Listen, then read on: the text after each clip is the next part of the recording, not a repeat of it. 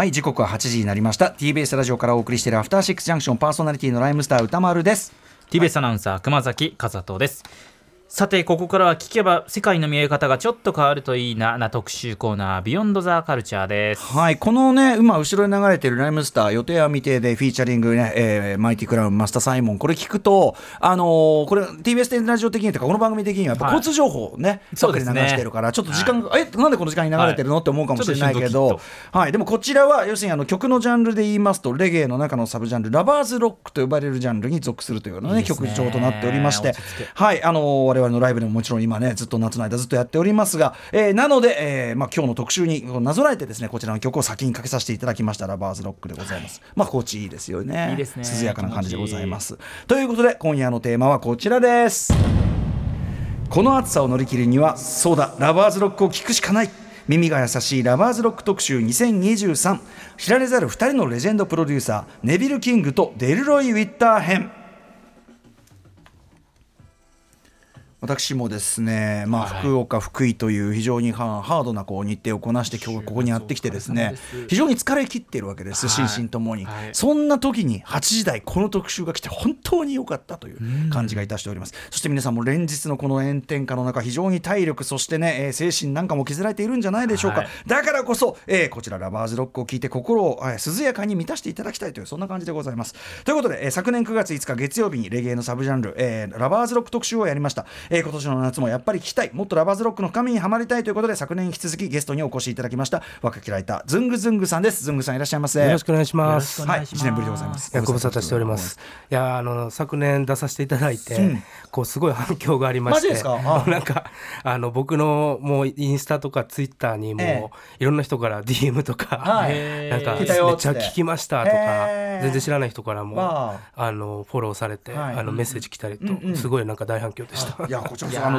ありがとうございます。ありがとうございます。えー、昨年はまあラバーズロックガイドちょうどね本が出たタイミングですね。はい、そうですね。ラバーズロックレコードガイドという本が出版されたということで、この本の執筆はズングズングさんとコウさんをお招きしましてラバーズロックの歴史ですとかその立役者について伺っていきました。うん、で今回がそのパート2ということなんですけれども、お越しのズングズングさんについて改めてプロフィールご紹介させてください。はいズングズングさんです。DJ 音楽プロデューサー音楽ライター大阪でレコードショップも運営されています。現在25歳です。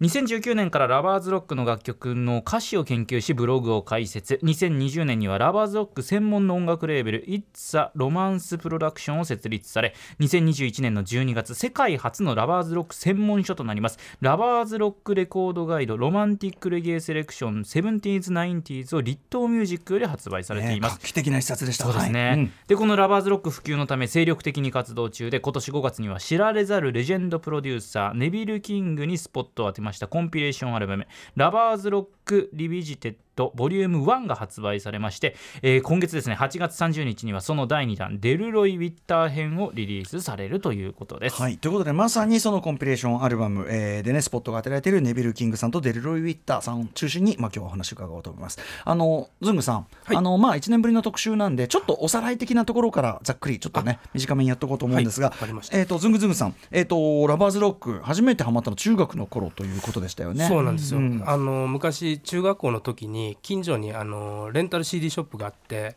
で僕お金が当時ないんで、うん、あの CD めっちゃ買いたいんですけど、はい、買えないということで。みんなレンタルしてましたそうそう、うんうん、よく借りに行ってたんですけど、うん、そこに「 Relaxin' With Lovers」っていう日本企画で出たラバーズロックの再発 CD っていうのが出てまして、はい、それのシリーズの中のボリューム確か6かそれぐらいのなんか間のやつを借りたんですけど、はい、それがたまたまラバーズロックのコンピやったということで。うんうんで僕は今まで聴いてたレゲエっていうのはすごいジャマイカのいわばいい意味で土臭い音楽やったんですけど、うんええ、それがなんかすごく洗練されてて、うんうん、ソウルミュージックとかに通ずるようなサウンドだったので、うん。うん、なんか自分当時若かった自分にとってはすごい衝撃的やったという、やっぱり UK のねテイストが入ってるってことですもんね。こんなおしゃれなジャンルがあるんだと確かに確かに、はい、今まで知らなかったという。うんうんはい、で、あのー、前回はですね本当に入門編ラバーズロックの名曲の数々、まあ、ジャネット・ケイとかね、うん、えー、まあ、本当にラバーズロックといえばジャネット・ケイみたいなところから帰ってきていただいてあと日本にも結構ありますよっていうんで、あのー、南佳孝さんの「ミッドナイトラブコール」とかねね、はいえー、聞いたりしましたということで。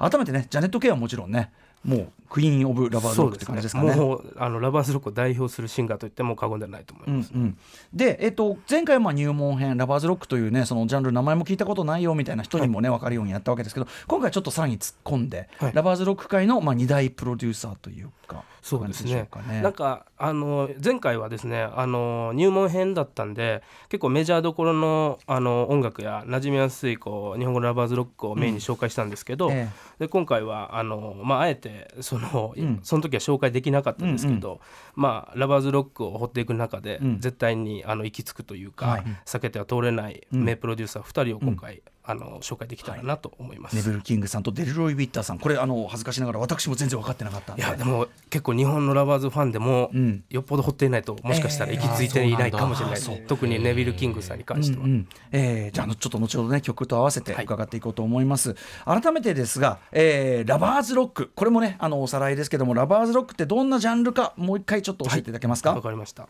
えー、ラバーズロックはですね1970年代半ば頃に、えー、イギリスで生まれたレゲエのサブジャンルなんですけど、うん、ずっしりしたレゲエのリズムにあのソウルやディスコのフィーリングがあるメロディーが特徴的でして、うん、で歌詞の内容は、まあ、全部じゃないんですけどえーと、恋愛をテーマにした歌詞が多いですね。うん、で男女間の恋愛だけじゃなくてあの、まあ、人間愛だったりそういうピースフル、うん、ピースフルななんか曲もあったりするんですよね。うんうんでまああのレゲエって、まあ、さっきも言いましたけど、うん、すごい土臭いイメージで思ってたんですけど、うん、まあ、それに比べてラバーズロックはもう都会、まあ、島国というよりかはもうとまあ、ほんまにシ,、シティシティというか、はいはい、うん、都会的なサウンドが魅力ですね。うん、なるほど。そうなんですよ。でシンガーだけじゃなくて、まあ、インストものもありますし、うん、まあ、トースティングいわば、まあ、ヒップホップでいうラップ的なものも存在するので、うんうん、まあ、曲としては全体的にリラックスしたサウンドで聴きやすいと思います。ねはい。あのー、なのでなんていうかないわゆるいい曲っていうね、そうですね。そういう感じがね多い感じですよね。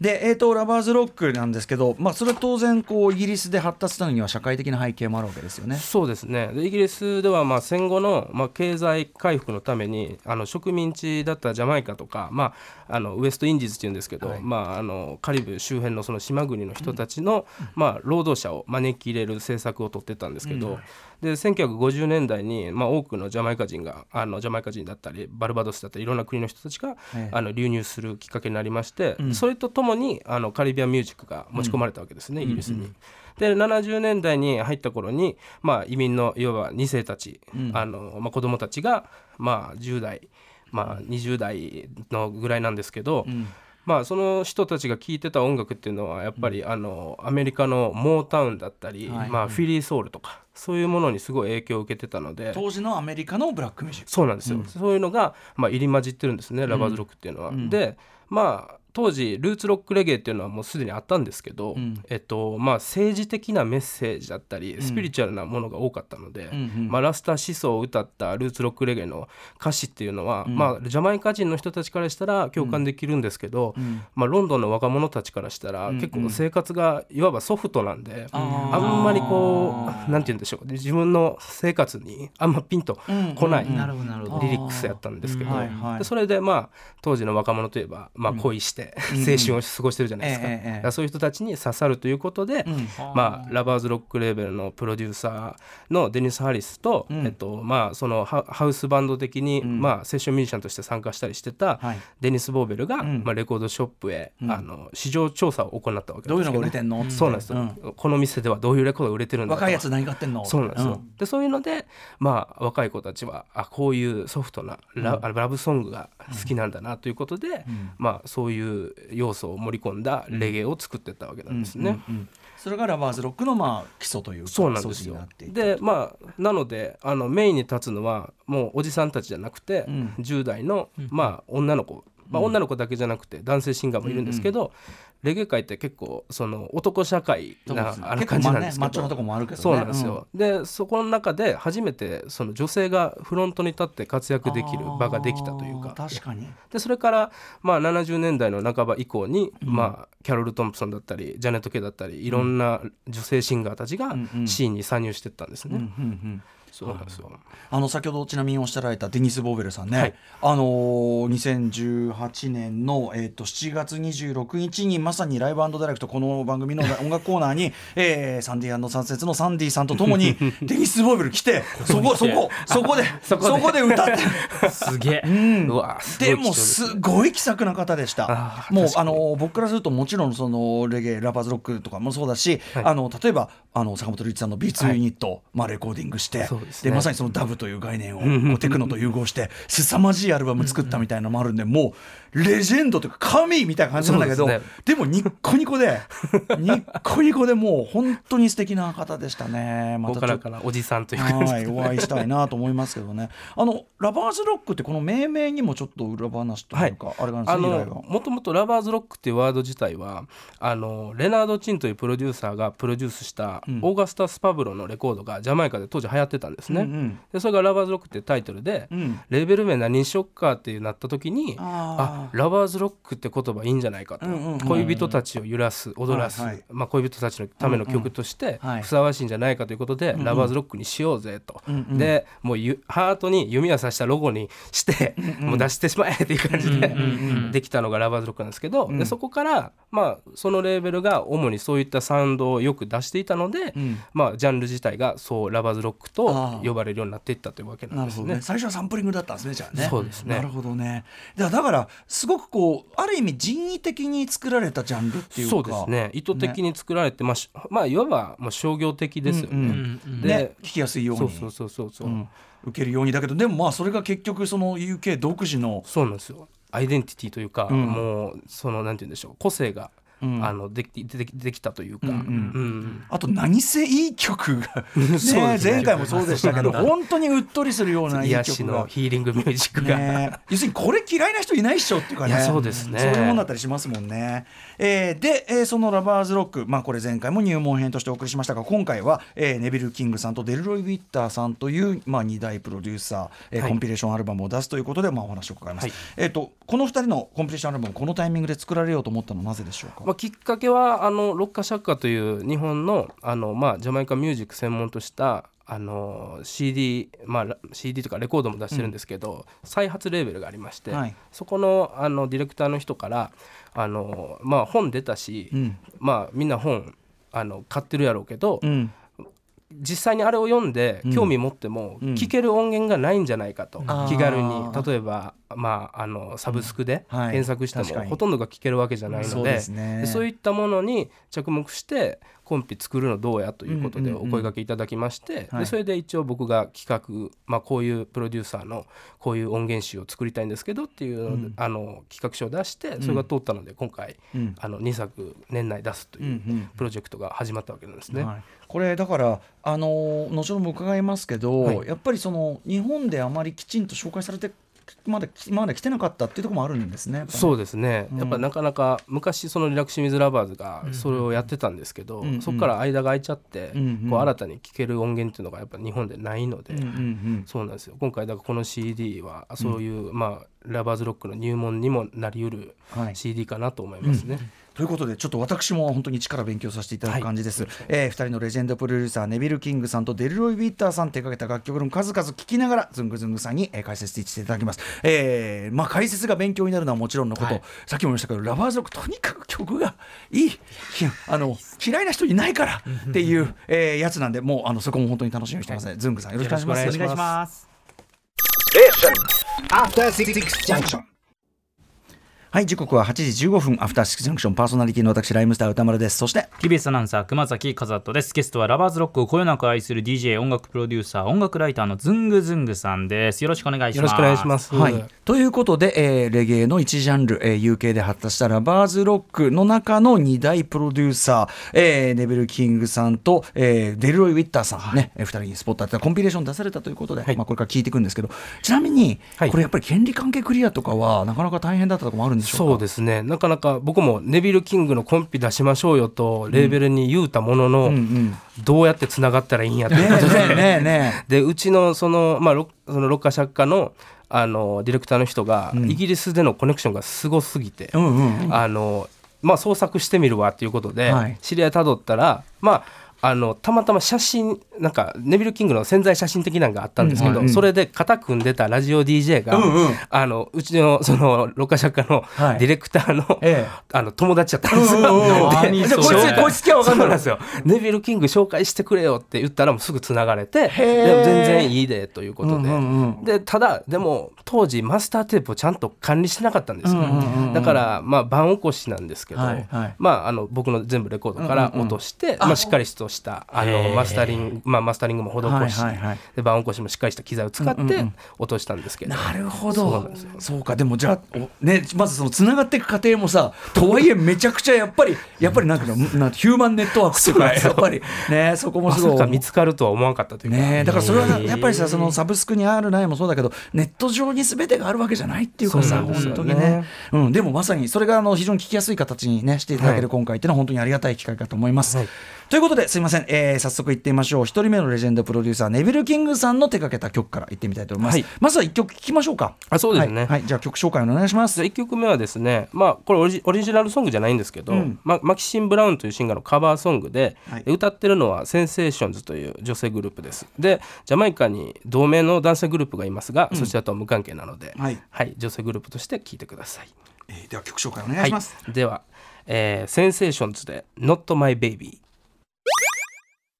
はい、えー、ネヴィル・キングさんが手掛けたセンセーションズで Not My Baby お聴きいただいております。ちなみに今日、えー、とかけていただく曲は大体1970年代半ばぐらい、そうですね。正確なあれが何年に出たとかはあんまり載ってなかったりするんですよね。ねまあ、そのアバウトさもね含めてという感じかもしれない。いやーこれめちゃくちゃもう早速いいなんかセンセーションズの皆さんのなんか初々しいっていうか素朴っていうかそうですね。この10代のこのまだピュアな声というか、うん。なんかううますぎないっていうか技巧に走りすぎてない感じが逆にものすごい青春っていうか確かに。なんかこの夏？この夏？って感じが本当ね。してなんかちょっと胸かきむしられるもうもうずっとこれでいいっていうぐらい 本当にずっと聞いていただきたい。ねえ最高ですね。あと音も綺麗すっごい、うんめちゃくちゃいいですね。さあ改めまして、えーこの曲をプロデュースされましたネビル・キングさんという方について伺っていきたいと思います。ネビルネビル・キングさんどんな方なんでしょう？えっと、ネビル・キングはですね、えっと、イギリスで長年にわたって活動しているセレクター兼、まあ、音楽プロデューサーなんですけど、えー1947年にジャマイカのセント・ジェームスという場所で生まれまして、はい。1964年にイギリスへ移住してます。うん。で70年代に入ると、まあ、自身のサウンドシステムを立ち上げセレクターとしてのキャリアをスタートさせているんでですね、うんで70年代の中頃には自身の名前を冠したネビル・キングというレーベルを設立しており、でそこから音楽プロデューサーとしての道を歩んでたわけですね。うんうんうん。でまあ他にも NK レコーズサウンドシティキングシティナイサンクールというサブレーベルもたくさんありましていろんなとこから出てますね。うわあじゃあもうなんていうかな音楽作るだけじゃなくてビジネスとしてもそうですね。ですもんね。レコード屋さんもやってたんですよ。NK レコーズという名前で。でそのレコード屋兼、まあ、レーベルといううんうん。形もやってまして。で今はもう音楽制作は行ってないんですけど、うんうん。まあ、セレクターとして今でもロンドンのイベントによく出てますね。うん、あのしかも今回コンピレーション作るにあたってネビル・キングさんにはなんかインタビューされたそうなんです。よあの、まあおほとんど情報がなかったんで、はいもうライナーノーツ書くかって言われたんですけど、書きようがなくて。情報なさすぎて。情報がない。部活になんか変なこと書いたら、なんか信頼を失ってしまうので、うんうんうんちゃんと取材した上で書きたいですということで、あのつなげていただいてあそうですね。そうネビル・キングさんは連絡先分かったんだもんね。そうなんですよ、でちゃんとあの聞き間違いがないようにあの通訳の人読んで、ええ日程合わせてん。頑張って、あの聞きました、今おいくつぐらいなんですかネビル・キングさん。今もう多分70代かもしれないですね。そうだそうだよね、どんな方でしたか？いやもうなんかもう、まあ、ザ・ジャマイカ人というか、こうなんかもう淡々と、なんかクールに喋ってるというか、えあそんな感じなんでね。ですもその日本から来た若者がその自分のコンピレーション出したいなんてそうですね。嬉しいんじゃない？やっぱり、まあ喜んでくれてると思いますけど、うん。そ それもあんまりあのめっちゃありがとうっていう感じもなんかあんまり気さくな感じで喋れなかったんでただ僕の質問に答えてくれてたっていう。なるほど。まあちゃんと答えてくれるそのあたりもねじゃああのライナーに入るわけですねはいね。入ってます。はい。はい。ではではこんなねネビル・キングさんが手掛けられた曲、えー続けていきましょうか。どんな曲いきましょう？はい、え続いてはですね UK ラバーズロックの代表的なバンドワンブラッドの、まあ、ファーストアルバムに収録された作品をかけたいと思います、えーワンブラッドで「カモンシスター」はい、えーワンブラッドでカモンシスター聞いていただいております。もちろん今回のコンピにも入るわけですね入ってます。はいこれもいいわ。これまずあのちょっと変わったリズムですね。そうですね。なんかでもたまにあるんですけど、うん、まあレゲエのビートって大体ステッパーだったり、まあ、ワンドロップなんですけどこのビート感っていうのはなかなかちょっとないというちょっと早めだしそうなんですよね。ツットンツットン独特な、ね、あこういうのもラバーズロックでいいんやっていうのをちょっと思いました、ね、なんかポップレゲエ色薄めのポップソングっぽくもあるけどただ音色の選び方とかあとベースがやっぱすごいレゲエなのかなそうですね。なかなかこう、僕もプロデュースやってますけど、うん、この70年代独特のムードっていうのは、うん、なんか出せ出せないというか。ねなんかほげた感じっていうかね、うん、なんだけど音はすごいクリアね。そうです。これだジャマイカ録音とかじゃない感じがやっぱあるかな。確かにあるかもしれないですね、うん、UK ならではのクリアな感じというか、こんな曲あるんだ。ちょっと聞いたことないタイプの可愛いかっこいい感じで、いやなんかうん、これこれこれしたちょっとみんな聞いてアイドル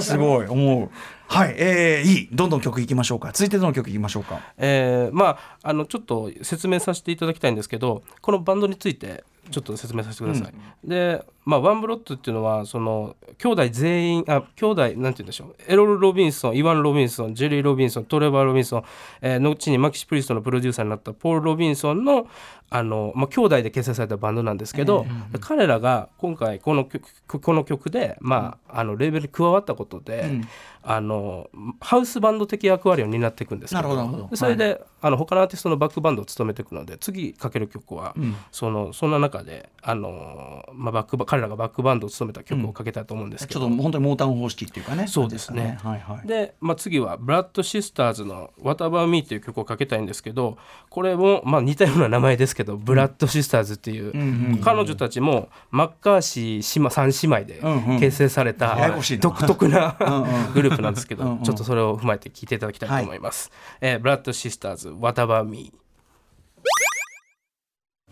はいまたこれもいいなという、えー、ブラッドシスターズ「What About Me」を聞いていただいております。クマスがもうよがってよがって。いやいいですね。これが今一番なんじゃないかって思っちゃったんですけどこれ多分順番の問題とかもいろいろあるんだ更新されて聞くためにねあんまり一番とか言わない方がいいなとか思いながら。まああの何にせよあの今回のコンピにあのこういういい曲いっぱい入ってますんでね、はい、あの興味持った方はねがっつりコンピ聞いていただきたいですけど、はい、これカバーなんですね。これカバーなんですよね。えっ、ー、と原曲はですねボルチモア出身のソウルカルテットファーストクラスというね、うんうん、あのグループプのあのヒット曲なんですけど、はい、それを彼女たちがあのカバーしてるんですね。うん、いやでもこのなんかやっぱそのなんていうのううますぎない力入れすぎない。ラバーズ独特のこのコーラスグループの感じが、うんうん、すごいあるあとこのフィンオーノってこのやっぱこうこの抜け なんだろうねこのね。の感じとか。感じとかね。でもちゃんと音クリアで気持ちよくて、そうですね。なんかいやもうもういい。ひたすらいいな感じですねさあじゃあ続いての曲いってみましょうかはい、えー、続いてもカバーなんですけど、えー、次はあのトニー・ハーンというシンガーが歌うマンハッタンズのカバーで、うん、えー、まあ原曲はクレイジーって名前なんですけど、うん、それをちょっと聞いていただきたいと思います、はい、えー、トニー・ハーンで Without Your Love I'd Go Crazy はいちょっと曲途中ですけどね、えー、トニー・ハーンで「Without Your Love I'd Go Crazy」お聴きいただいております。もう最高更新でしょ 最高更新。でもこれがこれが一番いいですね。最高じゃん。最高じゃん最高じゃん、ね、そうそうそう。なんかこれはなんかアレンジがすごい今のフェンフェレルとかこうあのフルートの入り方とかすごい本当に都会的に洗練されてて、言っちゃえばあのソウルミュージックとレゲエのいいとこをすごくあの、ね、いい感じで融合してるなって感じがしてますね。うん。うん、まああのネビル・キングのレーベル自体が結構この手の都会的サウンドが多くて、まあ、まさにこれはその象徴する曲というか。うん、なるほどね。ですよでこの人トニー・ハーン日本ではもう誰も知られ、うん、誰も知っていないですけど、実はエリー・シャラバーンのマネージャーなんです。アイリシャラマンね、はい。はいはい、90年代。はいはい、そうなんです大ヒットしましたけどだから彼はそのシンガーとしての作品はもう4枚ぐらいしかないんですけど。あでも業界にいたんだ。裏方として活躍したっていう。へえー、でもこんな素敵な歌手だったんだね。そうなんです。最高えー、これも今回の、えー、コンピレーションで聴けますんでめっちゃいいですよ。本当に。よかったです。なんかあとこうやって今順番に聞いてくるとあれかな時代的にもこれは比較的新しいのかな？なんかだんだんできている感じがするけど。僕選曲順に年代上げてってるっすね。徐々に。だからこれはもう80年代入って。ですよね。だからなんかだんだんラバーズロックジャンルが洗練されていく。感じもなんか。味わえる、でも最初のあの素朴な感じのもいいね。ねはい。ということでここまではネビル・キングさんがプロデュースした作品群聞いてまいりました。続いては今回コンピレーションアルバムが出るもう一枚の方ね、えー、デルロイ・ウィッターさんについて伺っていきましょう、えー、プロデュースした曲をね聴きながら。ということでデルロイ・ウィッターさん手掛けた代表的な曲じゃあ聴いていきましょうはい、えー、じゃあまずはあの1曲目なんですけど、まあ、これもカバーなんですけど、まあ、一味違ったカバーでメイフィス・ホーンズというグループのインスト曲が本来原曲なんですけど、うん、そこにオリジナルの歌詞を添えた曲を聴いていただきたいと思います、はい、えー、ソニア・ファーガソンで「Just for Your Love」最高です。ソニア・ファーゴソンさん「Just for Your Love」言ってて。これもなんかやっぱちょっとソウルミュージックテイストすごいあるアレンジですねそうですね、うん、もうこのプロデューサー自体が結構ソウル好きというか、うんうん、結構ソウルカバーがめっちゃ多くて、うんうん、このレーベルは、はい、だこれもだからその中の一つなんです素敵です。はい。この曲、えー、ぜひまた解説を、はい、はい、あのまあちなみに歌ってるソニア・ファーガソンというシンガーは最近結構、はい、まあ再発もされてきて日本でよくあのディスクユニオンさんとか、うん、HMV さんとかいろんなところでレコード並んでるんですけど、うんうん、まあ、彼女はあの実はジャネット・ケイの学生時代からの親友なんですね。先ほど言ったラバーズロックのクイーンジャネット・ケイの、そうなんですよ、うん、同じ学校に通っていて、うん、であの彼女たちがよく出入りしてたあのギャングスタービルミュージックアーケードっていうレコード屋さんがあるんですけど、うんうん、そこのレコード屋さんの奥がもうなんかミュージシャンとかプロデューサーのたまり場になってて。でジャネットはそこにソニア・ファーガソンに連れられて行って、そこでいろんな人たちと出会って、アスワードだったり、アルトニスとかいろんな人たちと出会ってそこから歌手デビューするという。アスワードとか出入りしてる？そうなんです。アスワードがそこでバンド練習してたんです。すげえんだけど。そういう場所が後にねあの UK レゲエものすごい世界的に大ヒットします、はい、その人たちが、あのやっててでそこで、まあ、ソニアやジャネットとかはあのデル・ルビッターと出会ってスカウトされたんです、ね、なんかいいねその本当に街でそこでクロスして感じますよ。うんえー、ということですかね。はいえー、ということでソニア・ファーガソンさんが歌う「Just for Your Love」を聴いていただきました。えー、デルロイ・ウィッターさんプロデュース曲じゃあ引き続きいってみましょう。何いきましょうか？えっと続いてはですね、えー、まあ、先ほどジャネット・ケイの話が出たので、うん、ジャネット・ケイの曲をじゃあいきたいと思います、はい、えー、クイーン・オブ・ラバーズのことジャネット・ケイの、まあ、初期の名作、まあまあ、カバーですけど、うん、まあえーと、ビリー・スチュワートというシンガーのカバーなんですけど、うん、ぜひ聴いてください、はい。えー、ジャネット・ケイで「I do love you」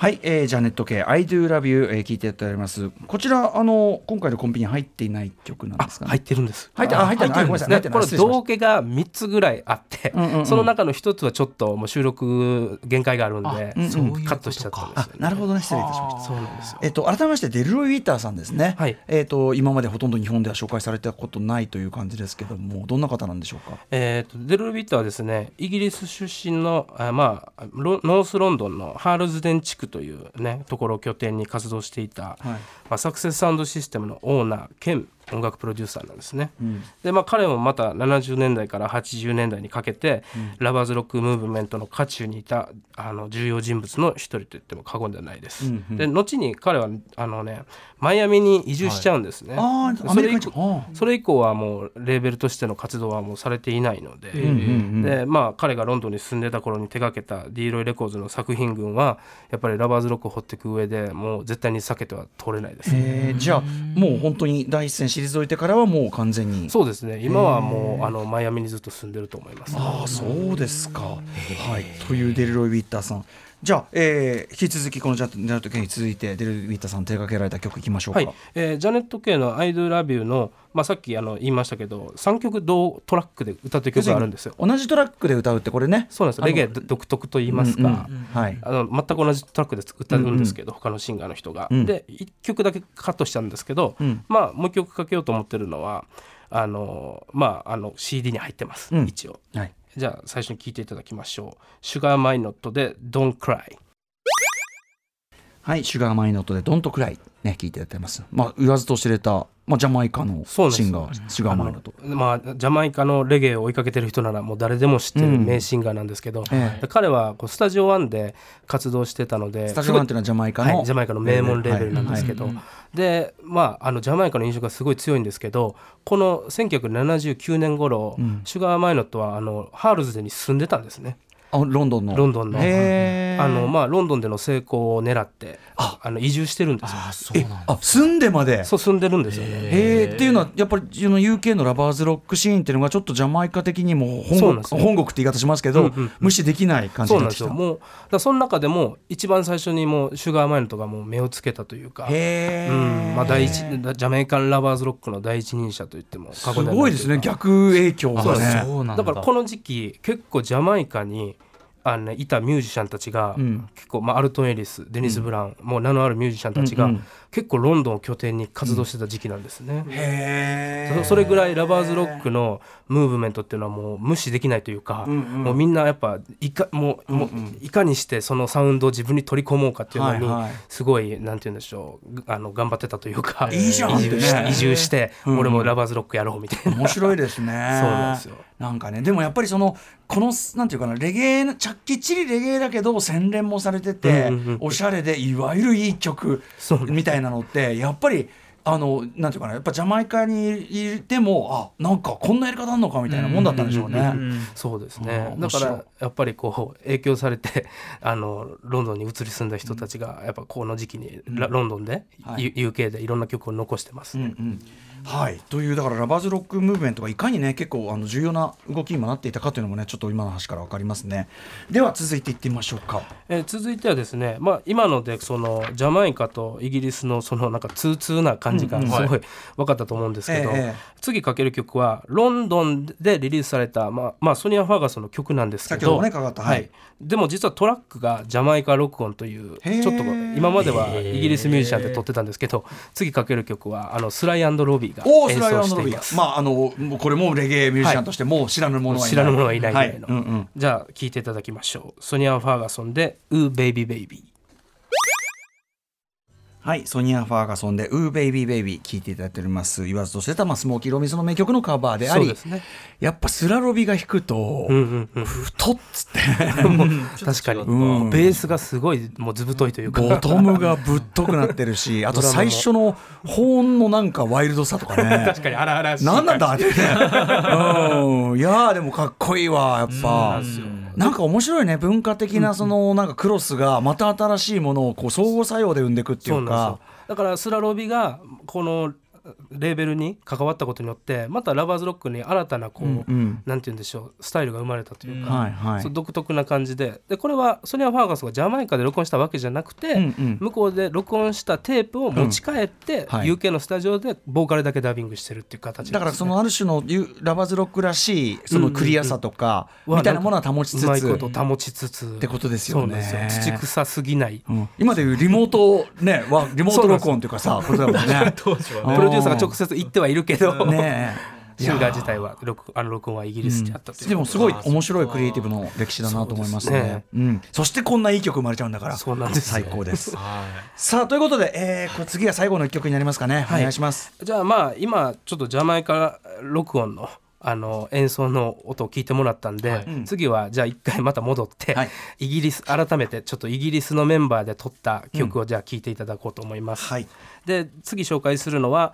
まあ、あのソニア・ファーガソンやあのジャネット・ケイとかともうほんまに親友というか、うんあのまあ、音楽長年の音楽パートナーとしてやってたポール・ドーキンスという人がいまして、はい。その人がヘプティクスというまあ一人なんですけど、うんうん。グループみたいな名前で、はい。変名で出していた曲なんですけど、はい。それをじゃあ聴いていただきたいと思います。はい。ヘプティクスで「リトル・ガール」はい、えー、ヘプティクスの「リトルガール」を聴いていただいております。いいもわうラバーズロックのいいところが全部詰まってるというか。このポール・ドーキンさんのボーカルのこの甘さソフトさって、ね。やっぱりあのジャマイカのシンガーにはないもんだもんね。そうですね。まあいるかもしれないですけどこんなジェントルな歌声でそ,、のなんて言うんでしょう場のムードをロマンティックにさせてくれる人って、まあ、珍しいかも本当ですね。しれないですね。うん、だしでも適度な緩さっていうか。そうですね。もあ確かに涼しげな。そうそうそう、力入りすぎてない感じとかね、最高ですね。はい、あの、すごいいい曲、数々教えていただいて、まあ、コンピに入るわけですもんね。はい日本ではい、ようやくちゃんと紹介されるということでございます。あ、えーヘプティクス、ちなみにこの曲、だから、ドーキンスさんがずっと、あれですよね。そうなんですよあのまああのポール・ドーキンスはもともとトラディションというバンドのメンバーだったんですけど、うん、脱退後に D ロイのレーベルから出すようになりましてでまあさっきちょっとあのソニア・ファーガソンと親友っていう話をしたんですけど、うんうんうん、ポール・ドーキンさん結構ソニア・ファーガソンとかジャンルとかいろんな人たちのレコーディング現場に結構居合わせてることが多くて、うんうん、でソニア・ファーガソンって僕インタビューしたことあるんですけど本の中で、はい、結構その内気というか、うん、ちょっと自信なさげな人なんですね。でだからレコーディング現場でもちょっとあんまり歌うことに自信がなくて、うん、それをポール・ドーキンスがこうした方がいいよとかあのいけるからと応援してあげてすごい支えたと。でだから面白い話がこう S&S レコーズというレーベルからソニアのレコードが出てるんですけど、うんうん、そこにあのミュージシャンとしてクレジットじゃなくて、はいはい、なぜかスピリチュアルアドバイザーっていうクレジットで クレジットされてるんです。ポール・ドーキンス。ポール・ドーキンスが。スピリチュアルアドバイザーそうでポール・ドーキンスにインタビューしたことがあって、えー、ポール・ドーキンスに「スピリチュアルアドバイザーって何を厳密にしたんですか?」って聞いたら ソニアを励ましてたと。大事な仕事ですねえー、でも人柄ね。そうなんですなんかこの歌声に人柄出てるよね。優しい人柄なんでしょうねいやでもさすがこれねあのズンクさんがやっぱご自身で取材された成果もあるからこれ、うん、この記録自体が世界的にめちゃくちゃしますよね、なかなか。本当に。すごいことですね。これだけいい曲たちいっぱいあるんだから、はい、なんだけど掘るのもそれを増して体系化するのもそして公式にリリースするのもっていうのはすごい手間がかかることだと思うけどあのだから文化的にすごく大事なことされたと思います、はい、ズンクさん。ありがとうございます。そして何よりいい曲をありがとう教えてくれて。こちらこそでございます、特集組んでいただいて、い、やとんでもないですよね、えー、ということでズンクさんにねお話を伺ってまいりました。改めてあの今回のコンピレーションのご紹介しておきましょう。はい今日お届けしました。2人のレジェンドです。まずはネビル・キングさんにスポットを当てましたコンピレーションアルバム「ラバーズ・ロック・リビジテッドボリューム1こちら税込み2420円で発売中です。今日聴いた数曲の数々も入っています、えー、でさらにです。今月8月30日にはその第2弾です。デルロイ・ウィッター編もリリースされます。全国流通しておりますのでぜひチェックしてみてください。ねこれらの曲がこう聴きやすくなるということ自体めちゃくちゃありがたいことですしいけないですもんね。ネビル・キング編の方にはライナーもつくということですのでねそちらもね解説も読んでい。ただいてということですね、はい、えー、ぜひズングズングさんからもお知らせ事などあればぜひ、はい、えー、私事ですが、えっと、僕があのプロデュースチームを組んでいるラブレターレビューというあのグループがあるんですけど、うん、そちらのあの3枚目のシングルが7インチで、うん、あの数か月前にリリースされましたので、はい、よかったら聴いてください。ライブダイレクトぜひライブコーナーとかもしよかったら。本当ですかね。もし可能だったらそういうのとかねぜひぜひお願いしたいです、はい、お待ちしております。そういうのも。はい、はい、えー、ということですかね。はい、はい、えー、ということで改めて本当にあのいろいろ勉強になったし何よりいい曲たちで本当にありがとうございます。最高が更新されましたね いやもう毎回毎回最高。そしてなんかこうあのそんなタイプじゃないのよ俺たち海行きたいみたいな。海夜風カクテルみたいなね。全然そんな そうアーバンも欲しいから、ね、アーバンでテイストも欲しいから。はい、えー、ということで今夜のゲストは DJ 音楽プロデューサー音楽ライターのズングズングさんでした。ありがとうございましたありがとうございました。ありがとうございました。